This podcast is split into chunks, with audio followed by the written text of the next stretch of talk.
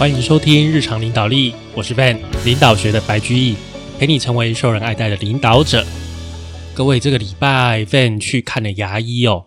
之前疫情比较久都不敢去看，现在去看了，哇！就太久没去看，一照那个 X 光就发现一大堆蛀牙，所以跟各位听众奉劝啊，半年到一年该去洗牙，该去检查，真的要去。你那个蛀牙哦，早期治疗跟啊已经蛀到神经，要去做假牙或者是戴戴牙冠，哇，那个花费的钱啊！是差很多的，真的差很多的，所以大家还是要啊注意自己的健康哦。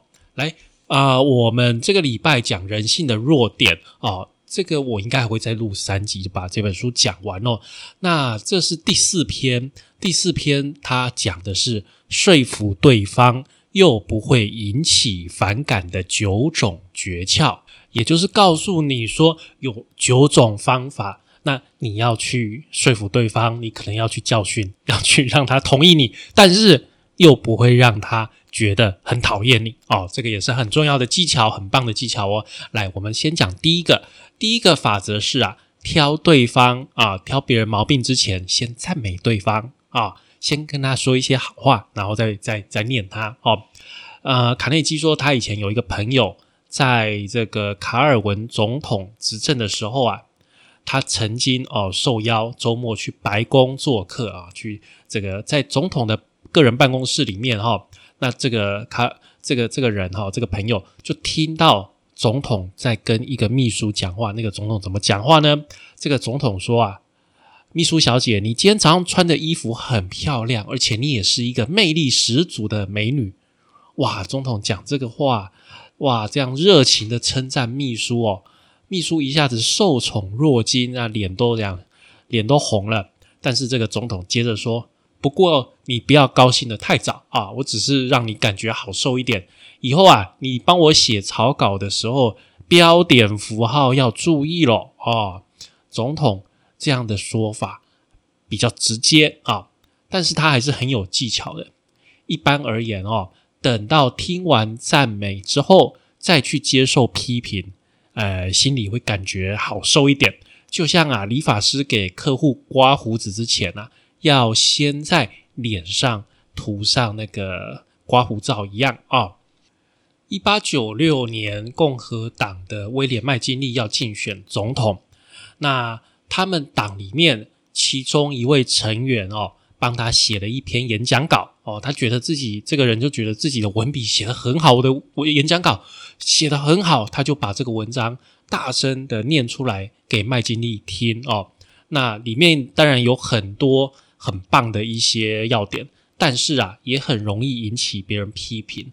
麦金利不想打击他哦，那他就跟他讲说：“诶，我的朋友，这篇演讲稿啊，精彩绝伦，可以说是大师之作啊，很少人可以写的比这一篇还要更好了，在很多场合拿出来讲。”都能够切中要点，但是啊，这一次竞选的场合比较特殊哦，不知道是不是能够适用。或许从你的角度看，文章是很有利又很清楚，但是啊，我不得不站在整个共和党的角度来去考量它的效果，所以啊，还要麻烦你照我的修改建议回家再写一篇，然后再抄给我一份。那这个这个人他之后就照办了，然后就就改了一些内容，完成了第二稿啊。所以你看看这个候选人他在跟对方讲的时候，先这样，先赞美他啊，这篇写的很好，很棒啊。但是这个场合可能不太适用啊，比较特殊，然后才去修理他。所以你看到了，这个是一个技巧哦。那接下来啊，是在这个商务上的一个例子哦。费城沃克公司的高先生哦，讲了一个他们公司的例子哦。沃克公司在费城啊，就是揽下一栋大楼的建案，要在指定的日期完工嘛，这个是一定的。那一开始啊，其实这个建案还蛮顺利的，但是哦，到工程结尾的时候，突然啊，突然同器饰品，反正就一个下游的包商，突然就跟他讲说啊，不好意思，我们不能准时完成交货。那这个虽然是小东西，但是你整个案子就会说，因为这个东西就没有办法完成哦，整个卡住了，都快完成了，就因为这个小东西啊，整个工程要延误的话，一般这个建案这个公司啊，还会有什么违约金啊？一天算几趴这个违约金啊？这么大的一个损失金额，居然是一个小小的。啊，这个什么铜器饰品的包商引起的，这实在太夸张了。那他们就开始，这个包商就打长途电话，一直跟他们骂这个包商，一直骂，一直骂，一直吵架，还是找不到解决的方法。于是，这个沃克公司的高先生哦，就派到纽约啊，他就专程跑到纽约来处理这件事情哦。高先生啊，他到纽约之后啊，就跟对方见面了哦，然后啊。互相介绍之后，高先生就问对方：“你的姓氏在布鲁克林区，在这个区是独一无二的吗？”诶，呃，对方这个包商的经理就说：“哦，是这样吗？我不知道。”高先生啊，就说：“我早上下火车之后啊，在电话簿里面啊查你的名字哦，以前都用电话簿嘛啊，整个布鲁克林区哦，好像只有你姓这个姓诶。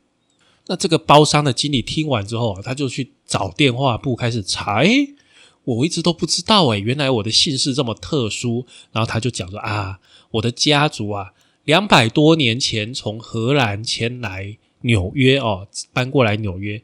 然后啊，他用好长的时间去介绍他们家这个祖先的历史。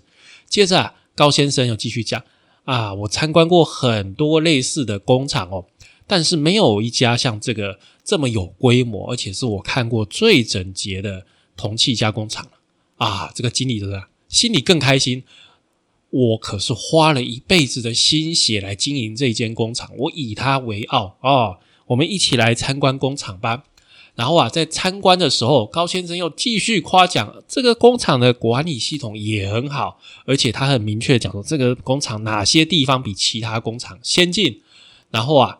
又看到哇，这个机器这个机台非常的特殊，这个你们真的很不一样哇！这个经理越来越高兴了，还说啊，这个都是他自己的发明，他还故意去示范这个机器的运作流程，以及介绍这些可以做出来这种那些特殊的东西。最后啊，这个经理很坚持，高先生你一定要留下来，我们一起吃午饭啊！一直到这个时候啊，高先生啊，还是对他这一次来访的目的。完全没有提到一个字都没有讲哦。然后吃饭的时候啊，那个经理就讲了：“现在我们言归正传吧。我其实知道你来是要干嘛的啊，我很清楚你的目的。但是啊，没有想到我们会聊得这么投缘，这么开心。你可以回去转告你们费城的公司啦，即使我其他家的生意通通都不做，我也会帮你们赶工。你们要的东西，我一定按时交货。哇，高先生。”几乎都没有讲什么要求，所有的问题就圆满解决了。哇，时间到了，东西就来了，大楼也依照合约的期间完工。如果你是继续跟这个厂商对骂，结果可想而知哦。所以啊，卡内基说：“你先赞美别人。”就像是牙医用麻醉剂哦，虽然病人还是要忍受这个过程，但是毕竟麻醉剂已经消除了很多的痛苦，所以啊，作为领导者应该要做到一开口就先真诚的赞美和欣赏对方啊，这个是我们的第一条法则哦。第二条法则要去说服对方，然后又不会引起反感的第二条法则是什么呢？啊，他跟你讲怎样批评不会引起怨恨呢？有一天呐。这个施瓦布在他的炼钢厂啊，他是炼钢厂的大老板哦。看到几个工人在吸烟，哇！各位在工厂里面吸烟真的是非常危险的事情哦。一般的工厂几乎都是禁烟的，哦，绝对不允许工人吸烟的。即使是吸烟，可能也会规划一个吸烟区。所以在现场你看到有工人有人在那边吸烟，是非常危险、很可怕的事情。而且啊，这一群工人。后面有一个牌子，上面就写了四个字，叫做“禁止吸烟”。施瓦布并没有指着那个牌子跟工人还说：“你们不识字吗？拎起马力吗？跨博吗？”哦，他没有这样讲。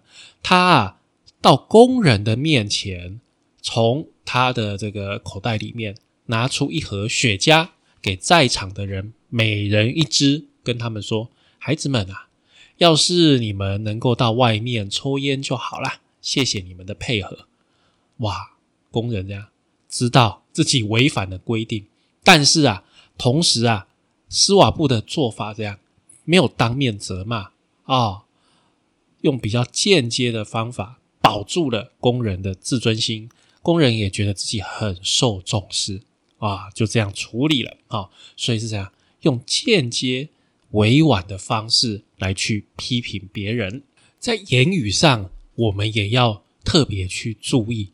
因为常常哈，我们很多就会讲很好听的话，讲完说但是，然后就进行批评，这个感觉就不太好。例如说，你的儿子啊，这个读书不专心，我们会说儿子啊，我们以你为荣，这个学期你进步了不少，但是数学再努力一点会更好。你看，听到这个但是，感觉就不太舒服哦。那要怎么讲会比较好呢？啊，会让你感觉你的话比较有诚意呢？很简单，你把但是换作而且啊，或者是同时就好了。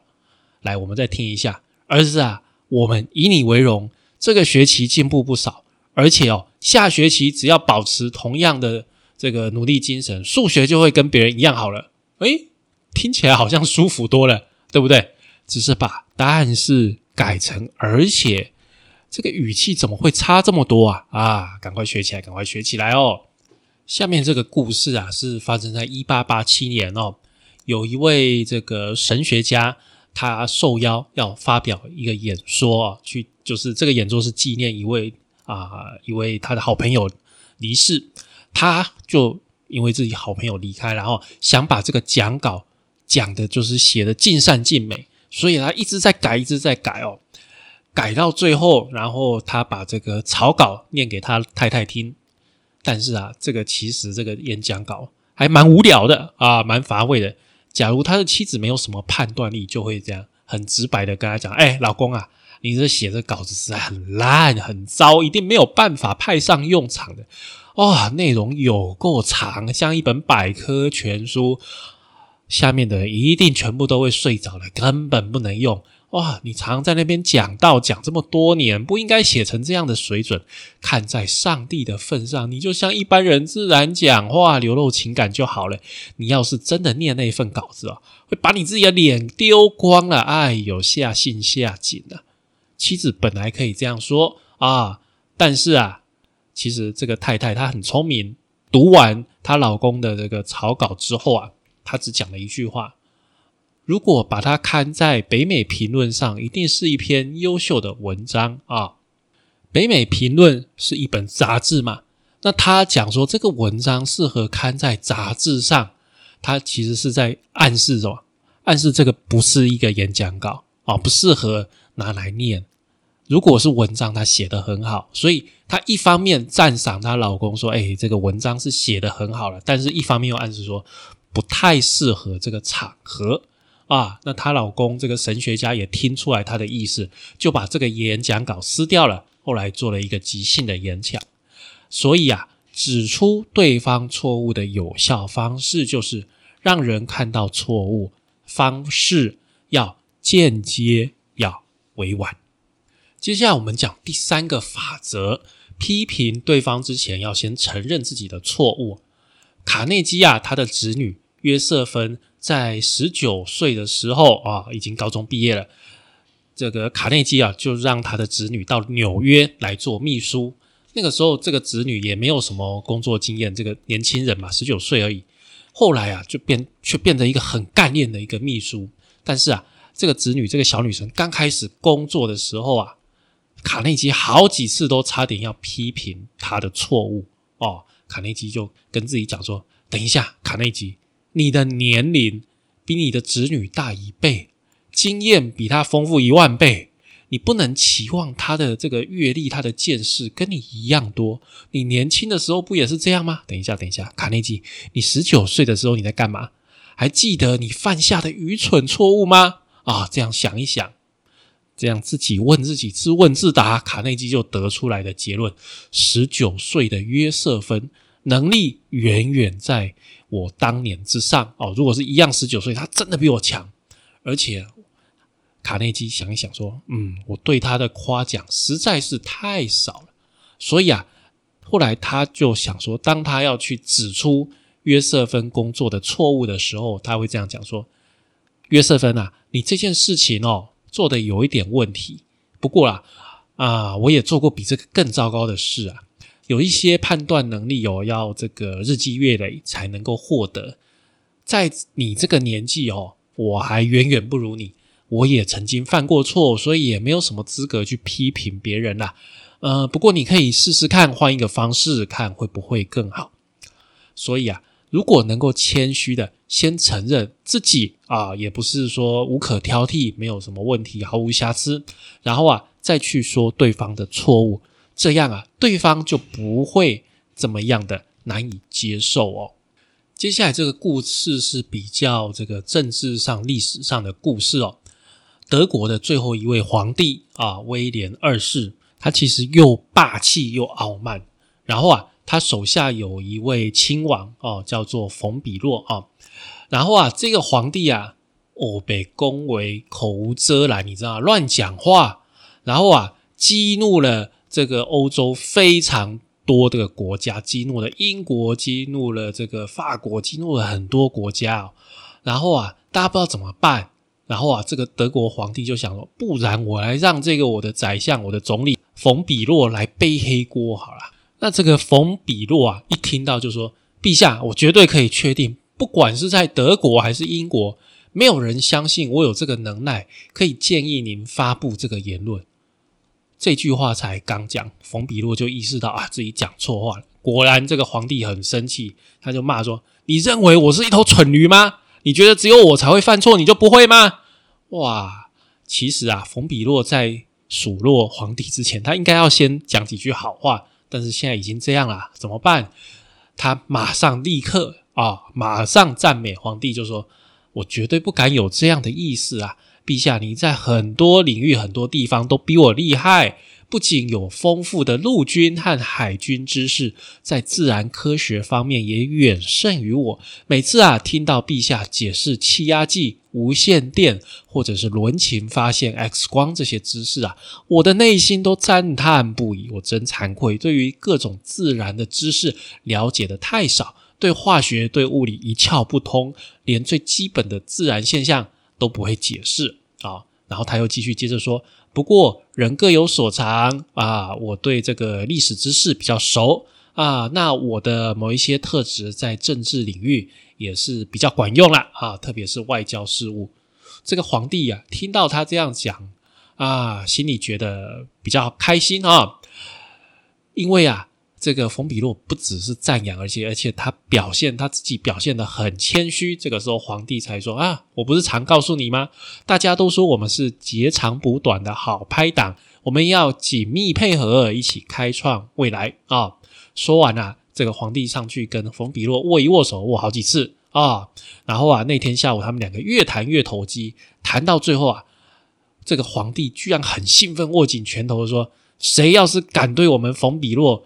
不公，我就一拳打扁他的鼻子！哇，你看这个冯比洛啊，极致的应变手腕，及时的化解了危机啊！他一开始其实还是犯了错，应该是要先啊赞美对方，先讲自己的缺点啊，维持这个皇帝的优越感啊！但是啊。后来，他赶快谦虚的态度，再加上赞赏的美言，就让这个哇傲慢又凶狠的这个德皇德国的皇帝变成了自己的好朋友。所以啊，同样的道理，在日常的生活里面哦，在适当的情况下，我们能够表现出谦虚啊，然后啊，提出很好的好听的话，好不好？就能够创造奇迹，而且实质上的。能够改变人际关系哦，这个是真的哦。大家都喜欢听好话，而且尤其是你很明确的讲出他的优点，大家真的都爱听啊。最后一个例子啊，是一位爸爸发现他十五岁的儿子在偷学抽烟哦。那这个爸爸当然不希望他儿子大卫抽烟，可是啊，这个爸爸跟妈妈其实都会抽烟啊，他们自己做了坏榜样。爸爸就跟这个儿子说。在你这个年龄啊，我跟你妈妈开始学抽烟，最后尼古丁战胜了我们，这个烟瘾啊，想戒也戒不掉。我现在咳嗽的很厉害，好几年前我试着想要戒烟，可是始终啊，我都摆脱不掉。你看，这个爸爸没有直接劝诫，呃，叫儿子不要抽哦，好，或者说警告他抽烟很危险啊。爸爸只是知道，让他知道说，哎，爸爸自己是怎么样染上烟瘾，又怎么样影响自己的生活。后来这个儿子想了一想，就决定哦，都不抽烟。后来他就真的也都没有抽烟，然后后来爸爸也决定戒烟，后来最后也成功的摆脱了烟瘾。所以说啊。想要成为一位好领导，你要做到下面的法则：先坦诚自己的不足，再谈别人的错误。好，我们今天帮各位介绍了三种说服对方又不会引起反感的诀窍哦。啊，第一个是挑别人毛病之前呢，要先赞美对方；第二个呢，则是让人看到错误。你用的方法，你用的方式要间接，要委婉啊，千万不要直接就指责出来。第三个是批评对方之前呐，先承认自己的错误啊。以上就是我们今天的节目的内容喽。感谢您的收听与追踪，请帮我们在 Apple Podcast 的评分与留言，也欢迎追踪我们的 FB 粉丝团日常空格领导力以及我们的 IG，我们的 IG 账号是 Leadership C Podcast 日常领导力。我们下次再会喽，拜拜。